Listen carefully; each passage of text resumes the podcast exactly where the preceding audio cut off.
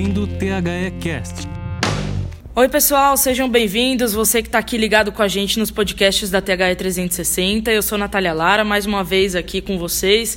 É, já participei de alguns podcasts. O mais recente aí foi com o Everaldo Marques. Se você não escutou, você pode ouvir. Eu sou narradora esportiva, também tenho um podcast que eu falo um pouquinho da minha vida, né? e, bom, hoje eu tô com uma pessoa também super especial. Toda vez eu falo isso, mas parece um clichê, mas é verdade. Eu tô com uma pessoa, cara, muito legal, uma baita de uma convidada que acabou de dar aula aqui no, no BFC, né, no curso de gestão esportiva de futebol aqui dos meninos da THE. É, Estou com uma pessoa que eu vou começar a, a descrevê-la, apresentá-la, que ela é formada em administração pela PUC, ela é formada em pedagogia pela Unimes, é formada, é, fez pós-graduação em finanças na FIA tem MBA em gestão de esporte pela Unileia e uns cursos de aprimoramento até curiosos. Ela tem curso de treinador de goleiros. Ela é árbitra da Federação Paulista de Futebol, formada em 2004, e hoje faz parte do quadro também de árbitras da CBF. Eu estou com a Renata Ruel. Renata, muito obrigada, seja bem-vinda. Obrigada por participar, com, conversar aqui comigo, aqui na THE, e parabéns pela sua aula, foi demais. Uma aula super interativa, né? Participando, mostrando vários exemplos, todo mundo curtiu muito. Muito obrigada e bem-vinda. Eu que agradeço, é um prazer estar aqui. A THE 360 para mim é uma escola sensacional, né? Quem gosta de futebol tem que conhecer, tem que estar aqui e fazer os cursos. E te dou os parabéns por você também ser mulher e estar nesse meio do futebol. É, na luta, né? futebol, que não é fácil. Sim. Né? Então, admiro também você estar nesse meio, te dou os parabéns. Obrigada. E vamos aqui na luta juntas. Vamos juntas, com certeza. Bom, ah, esqueci de contar uma coisa também, que a Renata é colunista agora, né? Faz, não, faz pouco tempo, cinco meses, que ela é colunista de um site do Lei em Campo, né? Que é uma parceria aí da UOL, né? É, bom, é, começando agora falando das perguntas, né? Vamos às perguntas. Eu queria saber, uma, uma pergunta básica, né? Como que surgiu o seu interesse nos esportes e se você sempre quis ser árbitra? Eu falo que a minha família sempre foi apaixonada por futebol. Então, assim, minha mãe, de sete irmãos, cinco são homens. Uhum. Dos meus primos, acho que nós somos em 14, quatro mulheres, o resto também todos homens. Então, é uma família predominantemente homem, de homens, onde Uhum. todos são apaixonados por futebol. Então, era assim, ou você participava ou você ficava de lado. excluída. E, e eu, assim, me apaixonei pelo futebol. Eu gosto muito de esporte no geral. Adoro assistir esporte, seja tênis, vôlei, sejam todos os esportes. Mas o futebol que deu aquele, aquela paixão, assim. Meu irmão ia jogar com os amigos, eu ia assistir. Os primos iam jogar, eu ia assistir. Meu tio levava a gente no estádio. Então criou aquela paixão pelo futebol. E eu brinco que minha mãe é palmeirense, meu pai é corintiano, meu padrinho é santista, Uhum. o meu irmão é são paulino. Então eu tinha que ser árbitra para ali. equilibrar ali as coisas. E é engraçado assim, que eu sempre quis estar no meio do futebol, mas eu nunca quis jogar. Eu brincava na escola, no meio dos meninos, Uhum. Sim. deixava de fazer a educação física com as meninas Uhum. para ir jogar bola com os meninos. Mas nunca pensei em ser jogadora. Eu queria estar no meio do futebol e sempre veio com aquela ideia de árbitra. Uhum. Quando eu comecei a ligar na Federação Paulista e falava assim: ah, essa ideia minha veio com uns 14 anos. Eu tinha 14 anos. E eles falavam: tem que ter o segundo grau completo. Aí eu tinha o segundo grau completo, completei 18 anos. Falei: agora eu faço curso. Uhum. Aí minha mãe falou: não, você vai fazer faculdade. Uhum. Depois que você terminar a faculdade, se você quiser, você faz o curso. Sim. Aí a minha faculdade para ajudar, que foi a primeira de administração na PUC, não durou nem quatro anos, duraram seis, porque foram cinco anos. A PUC eram cinco anos de administração. Em um ano eu ainda fiz intercâmbio. Uhum. Terminei o curso da, da- de graduação, a primeira coisa que eu fui fazer foi o curso de arbitragem. Então, era a minha vida, era o meu sonho e eu corri atrás. E correu atrás. E por que árbitra assistente, não árbitra central? Quando você faz o curso, você não define que o curso é o mesmo, né? É um curso só para você ser ou árbitra ou assistente. Uhum. Quando eu entrei, a minha ideia era em ser árbitra. Aí você vai conhecendo, eu não atuava. Quando eu fui fazer o curso, eu nunca tinha atuado, né? Nem como árbitra, nem como assistente, em nenhum jogo, nem amador, nem de brincadeira, nada. Então eu fui fazer o curso com a ideia de ser árbitra. Aí eu fui conhecendo, fui começando a atuar e eu vi que eu me identificava muito mais como assistente do que como árbitro. Uhum. E aí eu optei por ser assistente e hoje eu não gosto nem de brincar sendo árbitra. Para mim é algo assim que é, eu- são são é, vamos dizer assim perfis diferentes. Né? O árbitro fala que é muito mais difícil ser assistente. O assistente fala que é mais difícil ser árbitro. É, mas eu me identifiquei muito mais com o assistente. Ser árbitra central, assim, é numa brincadeira. De vez em e, quando. E muito raro, porque não me identifico mesmo. Uhum. Mas foi uma opção que surgiu depois do curso que eu fui me identificando mais. Coisa de perfil, né? É. O que bate mais de perfil. Que bate mais, exatamente. E, e eu queria saber como é que funciona o treinamento, né, de arbitragem, como que são as peneiras também. Eu imagino que tem muita gente que não faça, que não faça muita ideia, né, de como é que seja, assim, é, o que vocês fazem, que, por exemplo, com, o que vocês treinam, e aí na hora que vocês vão lá para fazer mesmo, né, para passar nos testes, né, eu coloquei peneiras, mas é mais teste, né, não Sim. peneira. É, como, é que, como é que são esses testes? Na verdade, assim, hoje se você quer ser um árbitro federado, é, o curso de arbitragem da federação abre de tanto em tanto tempo. Muda. Então não dá para falar dois, a cada dois anos, a cada um ano. Isso muda. É, fica difícil determinar um tempo. Mas assim, você passa por um processo seletivo para fazer parte do curso, porque normalmente a procura é maior do que o número de vagas. Então você faz uma prova, tal, tem um processo seletivo. Você faz o curso. No curso, você, além de estudar, ter aulas teóricas e práticas, você também tem que ser aprovado no estágio, na prova teórica e em teste físico. Senão você reprova já no curso. A partir do momento que você é aprovado e que você começa a fazer parte do quadro de árbitros da federação, é, você tem testes físicos durante o ano, que se você não passar, você está fora de escala. Você tem prova teórica, que se você tirar abaixo de 7, você também está reprovado e fica sem escala até uma prova, uma próxima prova teórica. Uhum. O teste físico também, você reprovou hoje, até o próximo teste físico você, também tá fica fora. sem escala. Então, assim, você tem que ter um preparo, você tem que estudar, você tem que estudar regra, conhecer de regra, que isso também não é um preparo para a prova, né? Isso é uma- um preparo para você no dia a dia, para você nos jogos. Se acontecer alguma coisa, você tem que saber dominar a regra e aplicar. Em questão a teste físico, é o treinamento que hoje o físico também é exigido demais do árbitro num campo de jogo. Uhum. Apesar de eu acreditar que o nosso teste físico não condiz com a realidade do jogo, eu acho isso um problema.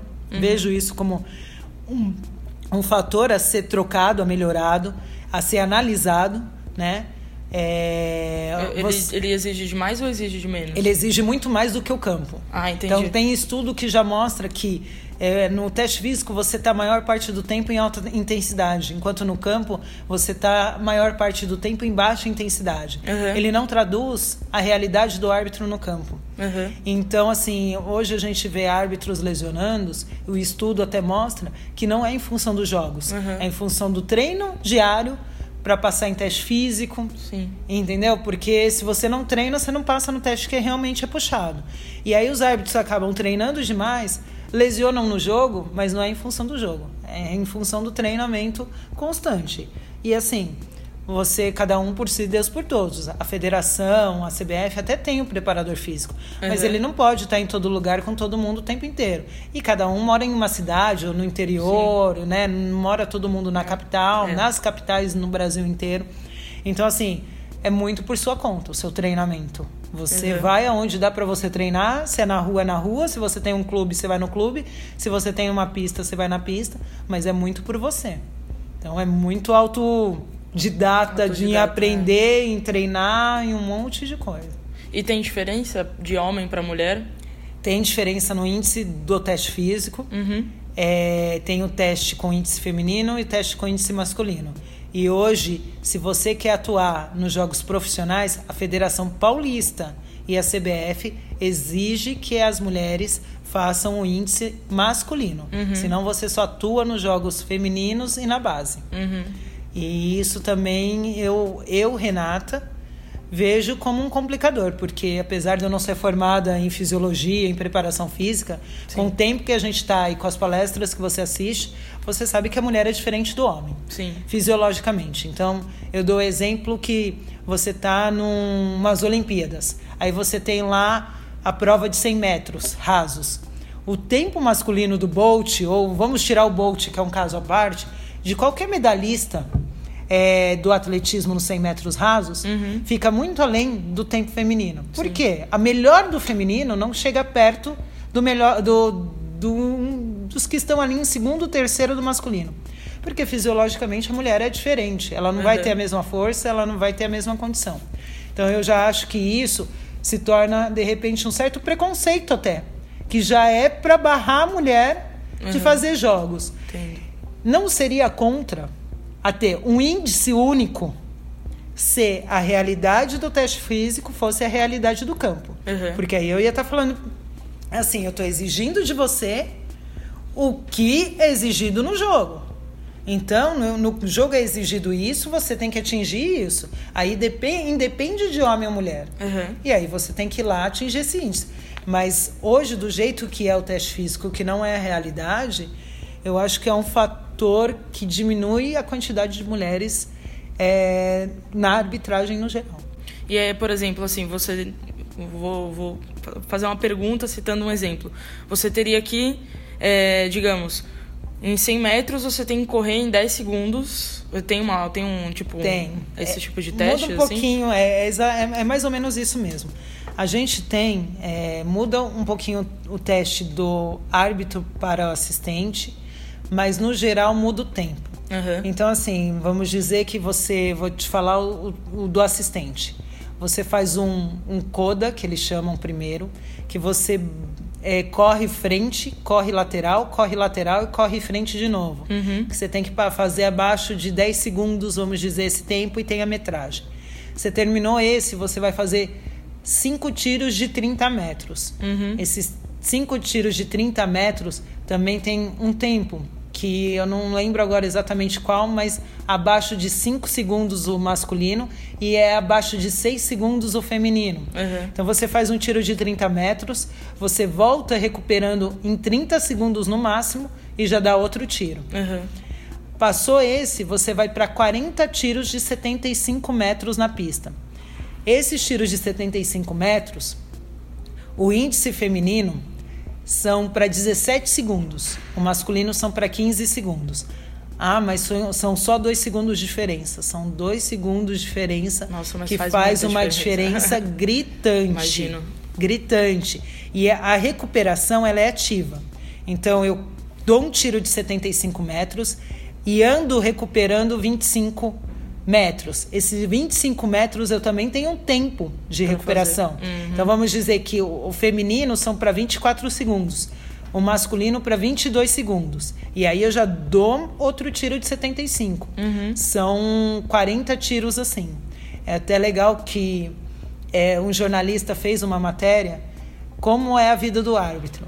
E aí deram um tempo de um mês para ele se preparar para fazer o teste. Índice, índice feminino. Uhum. Ele não chegou nem na metade, nem na metade. do feminino. Eu imagino, então, nossa, muito é bem puxado, puxado né? É bem puxado.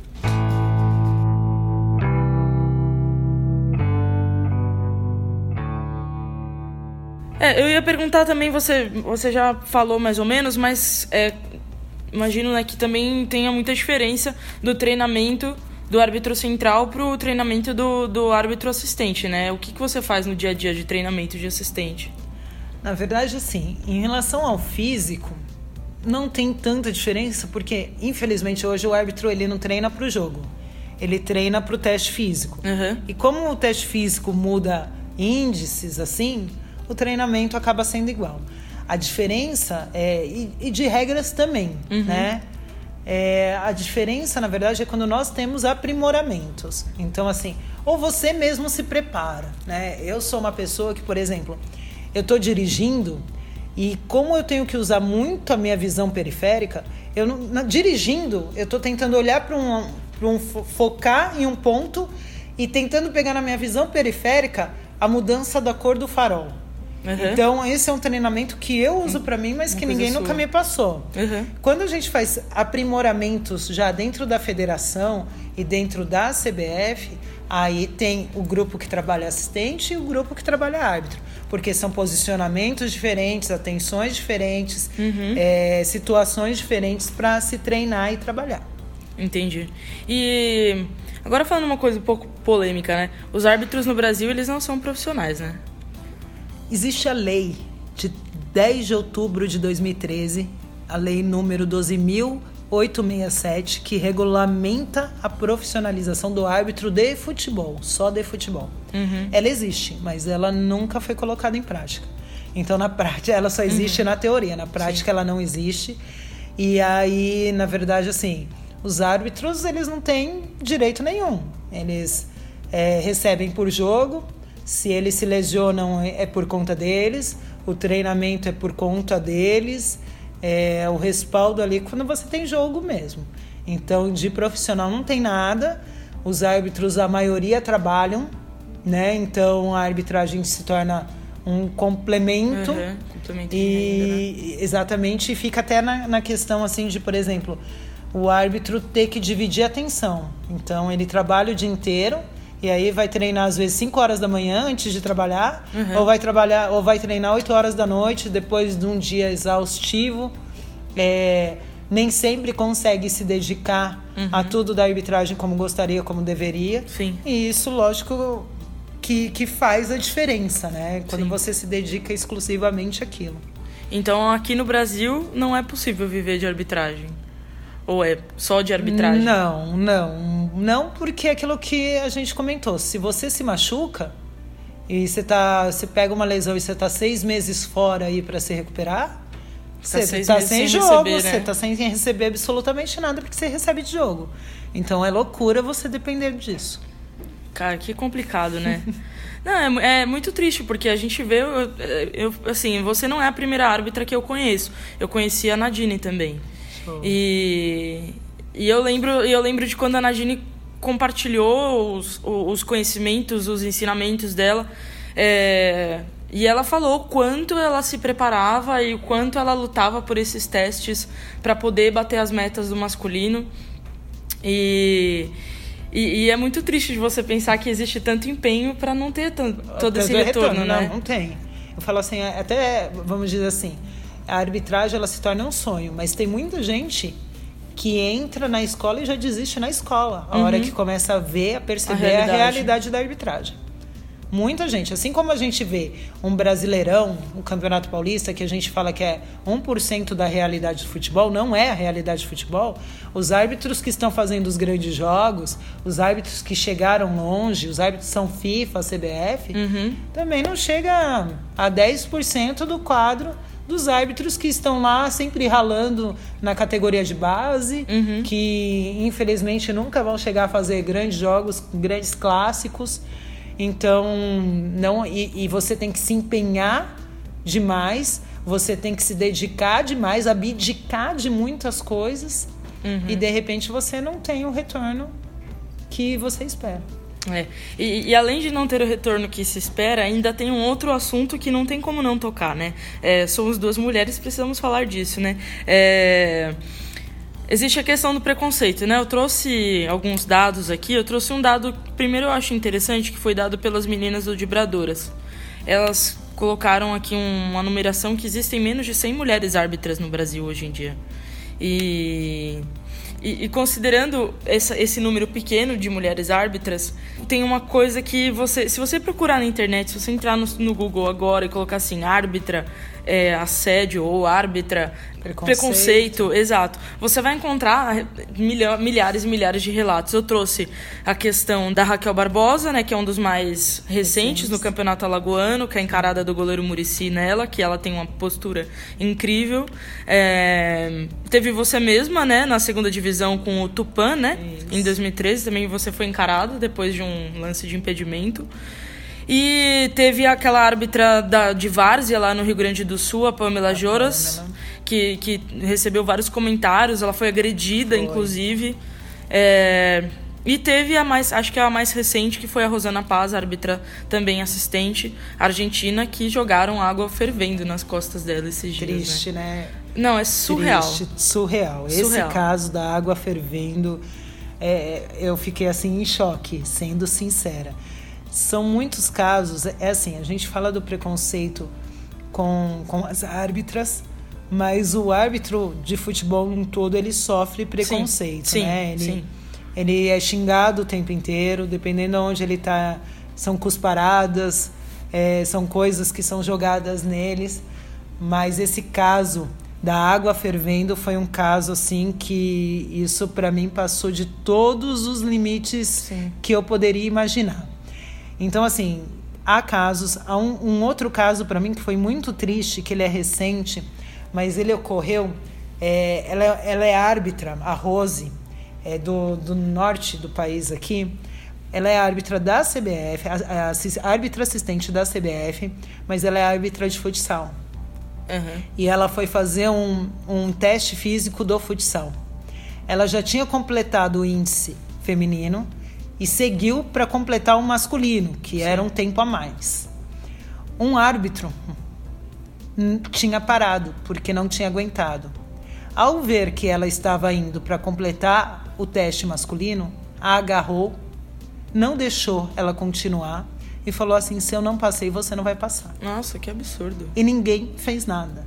Nossa. Então, para mim, esse é um outro caso de preconceito assim que é inacreditável. É mostrar o machismo de como que eu sou homem não passei e você, mulher, vai passar. Não, é. eu não vou deixar e de segurar e, e não, não deixou. Ela teve que voltar outro dia para fazer o teste, passou. Mas assim, são inúmeros casos. Uhum. São inúmeros. Que se você pegar ainda súmulas de jogos, a gente vê muitas súmulas de jogos de relatos de mulheres é, que estavam atuando nos jogos. E aí ouviu de jogador, de treinador, vai para cozinha, que não é, é lugar de mulher. Então é. ainda acontece. Eu acho que esse do, desses comentários deve ser o mais comum que existe, né? Sim, e, e na verdade, assim, eu falo que a minha tristeza é a seguinte: é, a gente vive num país que é machista no geral. A mulher também é muito machista muitas vezes. Uhum. Porque eu escuto da arquibancada mulheres falando isso para mim. Sim. Mulheres, vai para cozinha, o que, que você tá fazendo aí?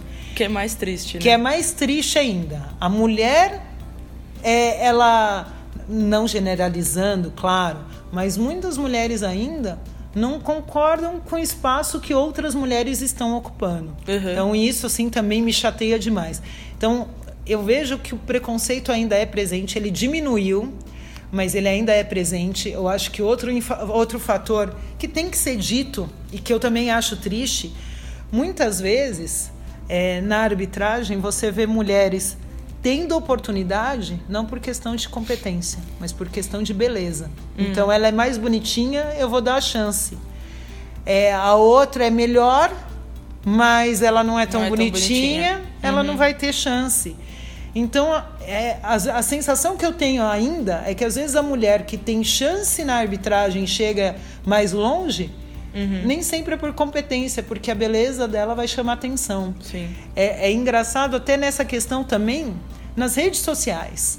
Isso é uma percepção que eu estou tendo não só com a minha rede social, mas de outras colegas, que quando você posta uma foto de repente normal na rua, num, num passeio, você não tem tantas curtidas. Uhum. Quando você posta uma foto sua de árbitra, que você está ali na sua profissão, as curtidas sobem uhum. absurdamente. Então eu ainda tenho essa dúvida se realmente eles enxergam a mulher pela competência dela quando Sim. ela está lá, ou se ainda é aquela mulher como é, um, um objeto de beleza. Sim.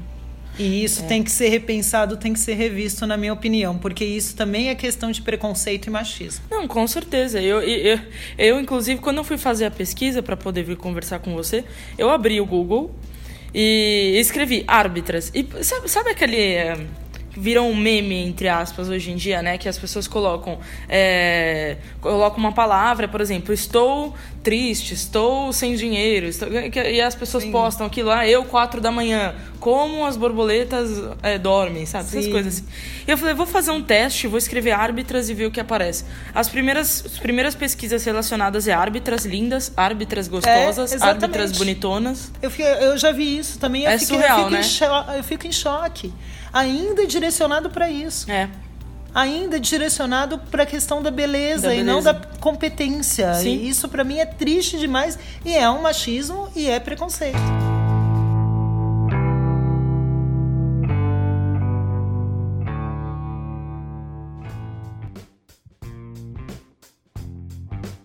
É, e uma coisa, con- continuando ainda falando disso, mas uma coisa que eu achei muito interessante, que você abriu a sua aula mostrando fotos suas em contextos diferentes, né? Não só como árbitra, mas como outra, outras, outros contextos de vida, de vida pessoal, né? E você falou uma coisa que é muito verdade, né? Que o árbitro também é um ser humano, né? Exatamente. E, e aí, considerando isso, como que, como que você faz, considerando esses preconceitos, esses desafios diários que você tem na profissão como árbitra? Como que você faz para manter, e você e todas essas outras mulheres que passam por isso, como que se faz para manter o foco e a concentração numa hora que vem uma que vem esses tipos de comentários ou essa, essas interferências externas, aí vamos se dizer.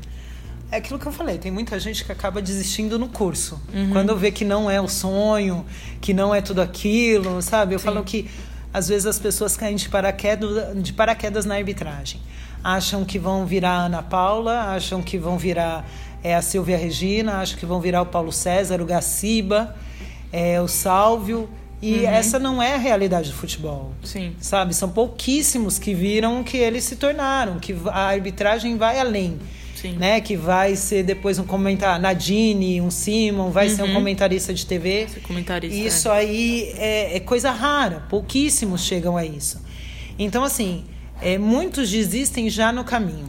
Uhum. A arbitragem, se você não sabe, assim, que nem a gente fez a dinâmica aqui na aula, Sim. se você não consegue manter a sua concentração, o seu foco, se você não sabe trabalhar sob pressão, você nem entra. Nem entra. Nem entra. Então, assim, a concentração no jogo é tão grande que você não escuta a torcida. Às vezes o jogador tá falando comigo, eu não escuto nem o jogador. Depois que eu falo assim, eu acho que ele falou alguma coisa comigo.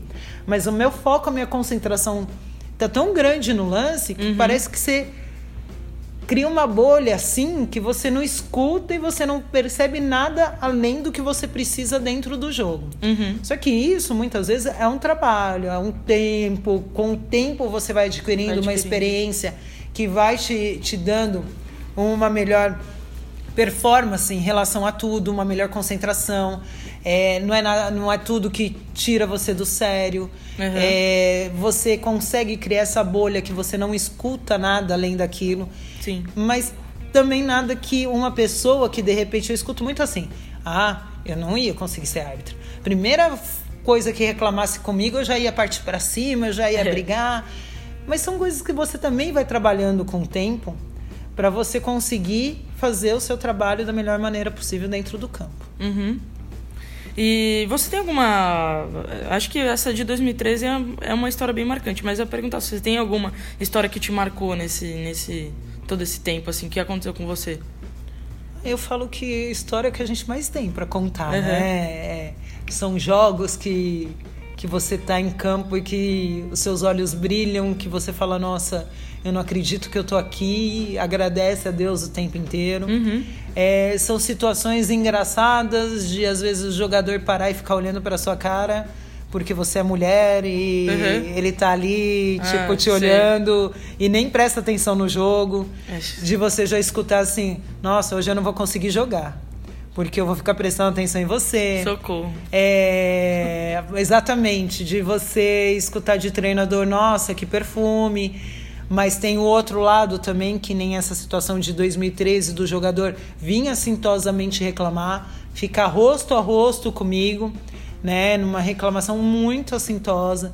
Então esse é um fato clássico, é uma é uma foto, tem a foto e o vídeo que são clássicas e são assim muito muito fortes Sim. né?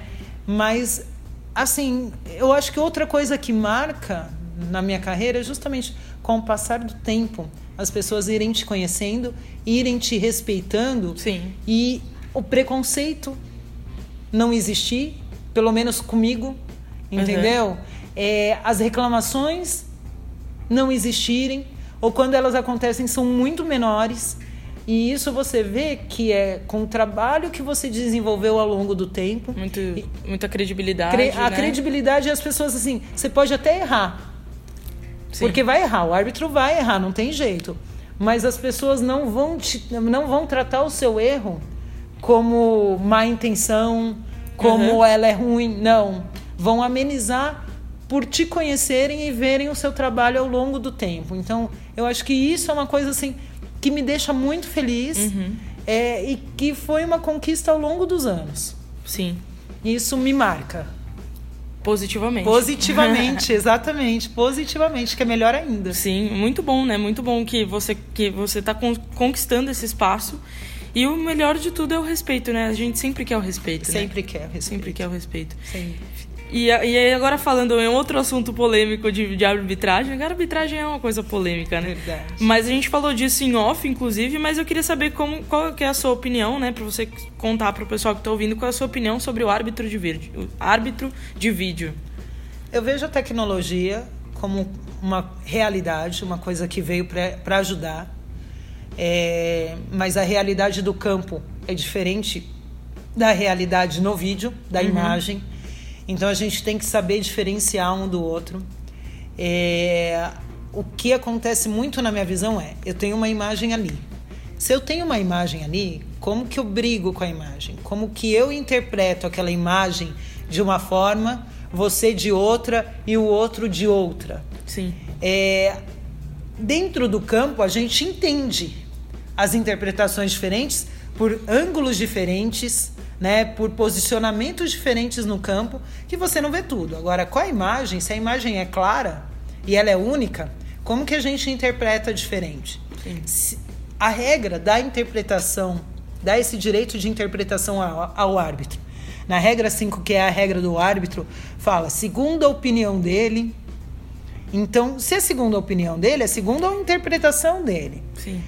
Só que as diretrizes da regra, elas deveriam ser mais claras e chegar para, o, para os árbitros de formas mais claras, para que você tente criar pelo menos que seja 90% uhum. de critérios e uniformidades. Uhum. E não num lance ficar dividido 50% um acha uma coisa, 50% acha outra. Uhum. Então eu acho que assim, o VAR é uma realidade, ela, ele está aí, ele existe. Ele veio para ajudar. O investimento agora não é mais no VAR. O investimento são nos árbitros que atuam com o VAR. Uhum. Esse tem que ser o investimento. Para a gente criar qualidade, para realmente legitimar o resultado da melhor forma possível, com a melhor interpretação, se ela continuar tendo possível, mas até através de diretrizes claras. Uhum. E isso vai fazer a diferença para realmente o número de acerto ser é, um nível assim sensacional e a gente falar o VAR vale a pena, porque uhum. o VAR vale a pena. A gente precisa ter calma, porque é recente, tem a questão de adaptação de todos, e aí você com o tempo vai melhorando aquilo que você está enxergando que não está legal. Outra coisa que é aquilo que a gente falou, da diferença do perfil de árbitro para assistente, que nem todo Sim. árbitro gosta de ser assistente, nem todo assistente quer ser árbitro. De repente, o árbitro do VAR o árbitro de vídeo, de repente tenha um perfil próprio também. Um perfil próprio para isso, né? É. Então é algo a ser analisado por dirigentes e aí você trabalhar em cima desse perfil próprio e que pode de repente não ser o árbitro do campo, uhum. pode não ser o assistente do campo, pode ser um ex-árbitro, pode ser instrutores uhum. ou se criar um novo curso, novo curso para próprio. esses árbitros atuarem. Estão tá, tendo cursos, né? Mas assim, é, pegando os árbitros e levando na federação, na CBF. Os árbitros já atuantes. Já atuantes. Isso. Mas não tem especificamente para a formação de um não, árbitro de vídeo. Ainda não. É. Mas eu acho que isso é, um, isso é uma coisa que possivelmente vai ter no futuro, né? Eu espero que sim, eu, eu acredito nisso. e, e considerando o árbitro de vídeo, como que o assistente, o árbitro assistente, tem que atuar em conjunto com o árbitro central para trabalhar com o árbitro de vídeo? Não sei se ficou clara a pergunta. Ficou. Na verdade, assim, independente do árbitro de vídeo, quando você tem um jogo, já existe um plano de trabalho que você tem entre árbitro, assistentes uhum. e quarto árbitro. Quando você tem o um árbitro adicional que fica atrás do gol também. Sim. Então, antes de todos os jogos, você já se reúne antes, você faz um plano de trabalho, você mostra como cada um gosta de trabalhar, uhum. com o jeito de cada um trabalhar aonde que é necessário o outro ajudar, a forma de ajudar. Uhum. Então esse plano de trabalho já é feito. Com o árbitro de vídeo, são mais pessoas que são inclu inclusas nesse uhum. trabalho, plano de trabalho, e você tem o um protocolo também a seguir. Porque assim, o rádio, por exemplo, a comunicação é aberta. O árbitro ele tem que estar concentrado no jogo. Se você ficar falando o tempo inteiro no rádio, é, vai atrapalhar o árbitro no jogo, vai tirar a concentração. Uhum. Então você tem é, momentos específicos de se pronunciar. Você tem formas também corretas de falar. Por exemplo, se eu falo mão e não, posso confundir o árbitro. Uhum. Então eu não falo mão. E muitas vezes nem não. Eu falo nada, eu falo falta, falo segue. Palavras chaves, mas claras, para que o árbitro tenha clareza na comunicação. Uhum. Mas isso é um plano de trabalho geral que você faz num todo.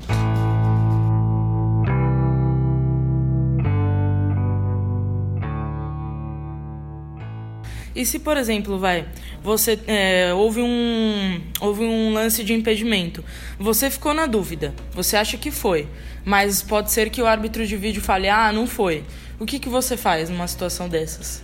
Hoje, no protocolo do VAR, você sendo assistente, em lances de impedimento ajustados, que não é aquela coisa claríssima, você mantém a bandeira embaixo, uhum. deixa o lance seguir, e se o gol acontecer, todo lance de gol ele é revisado. Uhum.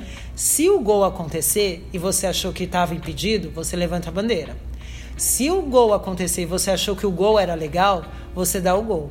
Mas o árbitro de vídeo vai revisar e aí, como é questão de linha, como é questão uhum. exata, uhum. né? Ele vai definir ou não se o gol foi legal. Só certo. que hoje, no primeiro momento, você segura embaixo segura e embaixo. só na definição que você ou dá o gol ou levanta a bandeira. Entendi. Bom, eu ia perguntar, eu ia perguntar do, do ponto de comunicação, mas você já meio que falou dele. É porque eu imagino mesmo que tem muita gente que fica, fica pensando o que, que se fala na hora de um lance polêmico.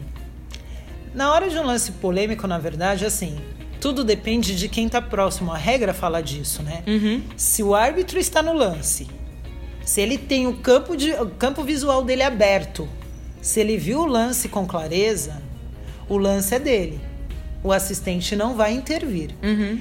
Se o assistente percebe que o ângulo do, do árbitro não era o favorável, que ele não pode ter visto de repente um agarrão, uma uhum. bola que o, a, a, mão que tocou na bola, uhum. né, intencional.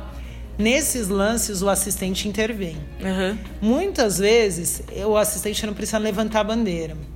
Ou num lance interpretativo, que para o assistente foi falta, e para o árbitro de repente não foi, e é um lance no meio dos dois, ou você fala no rádio, você passa a sua opinião, ou uhum. você, através do bip da bandeira, você bipa para uhum. passar a informação para o árbitro que para você foi falta no lance. Sim. Mas a decisão final sempre é do dele. árbitro. Uhum. Sempre é do árbitro. Você auxilia, você dá uma assistência, mas a decisão final é sempre dele. E aí isso também entra no plano de trabalho, uhum. como auxiliar.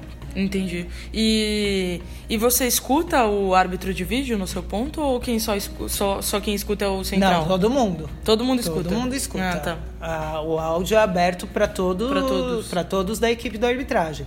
Mas o árbitro de vídeo também está lá no silêncio, porque você tem o áudio aberto, quando um escuta, todos escutam. Todos escutam. Só que, por exemplo, o, o, o áudio o, do árbitro e dos assistentes é aberto o tempo inteiro. Então, se eu falar com o treinador no banco, o, o árbitro, árbitro, vai, escutar. Uhum. Do quarto árbitro, já não. Não. Do hum. quarto árbitro, ele tem que apertar um botão. Ele escuta o tempo inteiro, mas para ele falar, ele tem que apertar o botão. Hum. O árbitro de vídeo também. Entendi.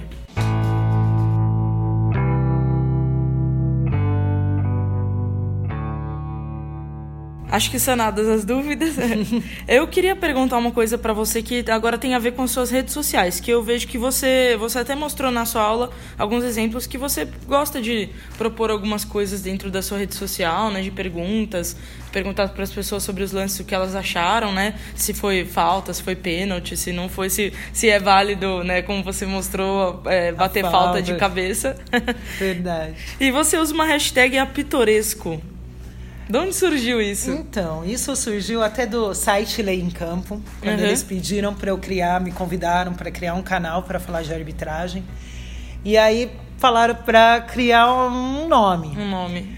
e aí entre os nomes ali que a gente que eu pensei, que eu sugeri, a gente ficou entre dois, que ficou o VAR vendo, né, uhum. que a gente usa muito o jargão vai vendo. Vai vendo. Então, var vendo e, e o apitoresco. E o apitoresco, ele é, na verdade, a mistura do apito com pitoresco. Uhum. Então eu misturei a palavra pito com pitoresco. E pitoresco é justamente o quê? Coisas inusitadas, coisas, inusitadas. coisas diferentes. Entendeu? Então vamos usar o apitoresco que fica coisas inusitadas e diferentes no apito. Muito legal. Então surgiu daí, de uma pesquisa assim, das ideias que eu tive que correr atrás, e surgiu daí. E aí eu tento mostrar justamente os lances mais inusitados, os lances diferentes, ou até lances comuns, mas pegar a opinião das pessoas. Uhum. Porque quando você faz a enquete, principalmente em relação à regra de futebol, você consegue ver como as pessoas não conhecem a regra. Sim. Ou se elas conhecem, em lances interpretativos, como divide como opinião. divide opinião, é. É, e considerando que divide opinião, que justamente, né, esses lances interpretativos é o que geralmente cai nas costas dos árbitros, né? Exatamente. Né? E é Sempre... é interpretativo. Exato. Bom, pra gente já encerrando, é, eu queria te perguntar, você sabe quantos jogos você já você já apitou até hoje, assim, tipo, não. Olha, tem gente que escreve, que faz todo ali eu. na carreira. Eu, eu não, faço. você faz, uhum. eu não fiz isso. Eu fico muito chateada, assim, por não ter feito, sabe? Sim. Mas hoje em dia eu não sei te dizer, não sei Nenhuma média. Nenhuma média. Vamos dizer São assim, ó. São 15 anos de, de são arbitragem. São 15 anos né? de arbitragem. Eu, eu fazia muito amador, hoje eu não faço. Mas vamos considerar assim que num ano na arbitragem você faça, depende muito, mas em torno de 50 jogos por, um, por ano. Uhum. Então, se você considerar aí 50 jogos vezes 15, dá. Vários jogos. Dá muitos jogos, dá mais de 500 na carreira. Você faz mais do que 50, às vezes, num ano, sim. 50 é uma média, assim, até por baixo, uhum. num ano. Mas Daí, mais de 500 jogos na carreira, isso com certeza. com certeza. Se eu for considerar amador, então. Mais ainda. Ah, mais ainda. E com certeza eu jogo por baixo é, mais de mil. Uhum. Mais de mil. Então tem uma quantidade boa que eu acho fundamental. Eu, eu, a experiência no futebol faz toda a diferença. Sim. É, eu falo que quando você começa assim, você ainda é muito cru para muitas coisas, você quer colocar o que você aprendeu, tudo da regra em prática, uhum. e você não termina jogo assim. Então você vai aprendendo a entender o futebol, a fazer leitura do jogo, e isso é a experiência só que te dá. Sim. E aí você muda totalmente o seu jeito de atuar como árbitro, como assistente num todo. E isso, a experiência, eu acho que na arbitragem é fundamental. Fundamental. É, eu acho que em tudo é fundamental. Na narração mesmo também, né, falando da, da minha parte, quanto mais eu narro, melhor para mim, porque Nada se faz sem ter experiência, sem ter né? experiência, Não exatamente. tem como. Mas você precisa começar para ter experiência, Exato. né? Esse, esse, é o ponto, né? tem que começar. Precisa começar por algum lugar, Senão você nunca vai adquirir. Com certeza. E tem muita gente, infelizmente, tem muita gente que dá muito espaço muito bem intencionada, né? Verdade, graças a Deus. Sim. E agora, considerando essa quantidade né, de jogos, tem algum jogo assim que você fala assim, ah, esse jogo foi assim o jogo da minha carreira, fiquei muito feliz de fazer, me marcou muito. Olha, tem, tem os jogos que marcam a gente, né? Eu falo que um jogo que me marcou muito foi o primeiro ano de um torneio internacional que fizeram feminino aqui em São Paulo, que ele era realizado no Pacaembu. Isso foi em 2009. Uhum. E aí foi, eu fui fazer a final Brasil e México. Pacaembu lotado, para ver a seleção feminina jogar. Uhum. Seleção de Marta, Cristiane, Aline Pellegrino, Uhum. Érica e tantas outras aí. Então aquilo me emocionou, jogo ao vivo pela TV, mas aquilo me emocionou demais de ver aquelas jogadoras sensacionais, porque eu sou apaixonada pelo futebol feminino, Sim. levanto essa bandeira Nossa, e defendo sim, eu também, demais. demais.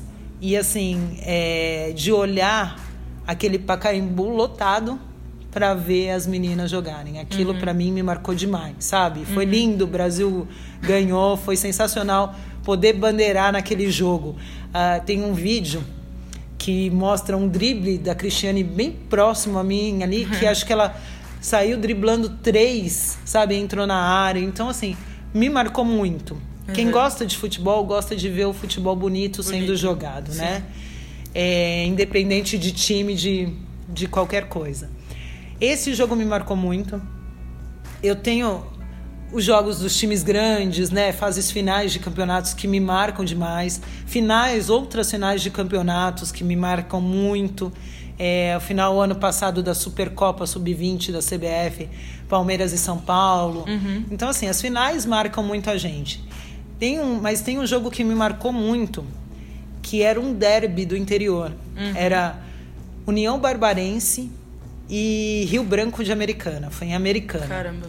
Então, esses derbys de interior, às vezes, são piores do que o Choque Rei, Uhum. do que um Corinthians e Santos, sabe? E para mim me marcou muito pelo seguinte: é, eu tinha um tio que morava junto comigo, ele tinha falecido na segunda. Isso em casa, dentro de casa, e foi assim uma loucura, porque como ele caiu, estava sozinho em casa, bateu a cabeça. É, chamamos quando meu primo chegou chamou o resgate o resgate falou que ele já estava em óbito mas como foi dentro de casa e não tinha ninguém teve que vir a perícia Nossa. o corpo ficou lá até duas horas da manhã na terça foi o velório na terça eu tô saindo do velório do velório um dirigente liga e fala assim um assistente teve que sair da escala de amanhã você pode fazer o jogo Putz. e como a gente é apaixonado por futebol a gente não nega Uhum. e eu fui pro jogo. E era o derby. E foi aquele derby que eles, assim, é Tiro, um inferno. Exatamente. Então as torcidas já são um horror, era polícia para a cidade inteira. O time, o jogo era em Americana, o time do União Barbarense chegou faltando 45 minutos pro jogo. E aí é uma correria para você ver o uniforme, para você pegar a escalação, para você fazer súmula. Aí você já vê antes do jogo as cores das equipes. Eles entram em campo, os dois times inteiros de branco. Aí você vai falar que o Rio Branco estava com o uniforme 1, então ele permanecia com o uniforme. Quem tinha que trocar era o União Barbarense. E o União Barbarense não queria trocar. E entra os, os dirigentes dos dois times em campo e começa a discutir em campo. E o jogo atrasou mais de 40 minutos, justamente pela rivalidade deles. Então É, foi aquele jogo assim que me marcou por tudo Por todo o contexto, por né? todo o contexto, sabe? Graças a Deus a arbitragem foi bem, Uhum. mas que foi um jogo em tanto. Então, às vezes, o maior jogo que te marca não é nem o clássico, O clássico, não é a final, é um jogo que o contexto Uhum. fez com que o jogo fosse extremamente difícil. E se você não consegue na, no árbitro manter o controle do jogo ali, Uhum. aquilo ali descamba de vez. Então foi um jogo que exigiu muito da arbitragem, entendeu? Mas foi legal. Maravilha. Meu, acho que, acho que era isso. E. é, eu queria perguntar pra você, né? Eu sempre pergunto se você tem alguma, alguma mensagem que você quer deixar pra quem tá ouvindo a gente. Ah, eu costumo deixar aquelas, aquelas duas mensagens que eu deixei aqui, aqui na aula. Eu falo, Uhum. uma frase que eu sempre uso é que a gente pode perder para qualquer pessoa, menos para nós mesmos. Então, quando a gente deixa de estudar, quando a gente deixa de treinar, quando a gente deixa de correr atrás daquilo que a gente quer, né, e dar o nosso melhor, é, por mais que seja difícil, a gente está perdendo para a gente. A gente não está perdendo para ninguém. E aí entra justamente a questão de é a outra frase que eu falo é que tem a diferença de apenas sonhar e se ter um sonho a realizar. Uhum. A hora que você está apenas sonhando, você está deitado na sua cama lá, imaginando, ai, eu podia ser o jogador do Real Madrid, ah, eu podia ser um CEO do Barcelona. Mas eu só tô deitado lá sonhando. A hora que você tem um sonho para realizar, você levanta da cama e vai estudar, e vai trabalhar, e vai correr atrás, por mais difícil que seja, para realizar o seu sonho. Então eu costumo falar: nada é impossível. Não é só utopia, você consegue realizar. Corra atrás do seu sonho sem perder para você mesmo que você consegue. Show. Muito bom. e tem redes sociais também para o pessoal te seguir? Tem a rede social que tá o Instagram, o Facebook, o canal do YouTube eu tô criando ainda, mas tá lá, é Renata Ruel e tá lá o Apitoresco junto. Maravilha. Bom, é, era isso então. Queria te agradecer mais uma vez por você ter topado de conversar. Acho que para você também que tá ouvindo a gente, espero que tenha sido muito proveitoso para você, porque muito bacana a conversa. Acho que deu para esclarecer várias perguntas que muita gente deve ter, né? Sem dúvida, né? E bom, valeu, obrigado aos meninos. Os meninos estão aqui mais uma vez pelo espaço, tamo junto. Obrigada, obrigada de coração. Imagina. Parabéns pelo trabalho aí de todos também e tamo junto. Valeu. Gente, é, vou deixar as minhas redes sociais também, né? Pra gente fazer o famoso jabá, né? Arroba Natália Lara GC. Natália Lara sem TH, hein? Natália Lara GC. Os meninos é arroba Escola THE 360. A gente se vê numa próxima. Um beijo, até lá e tchau.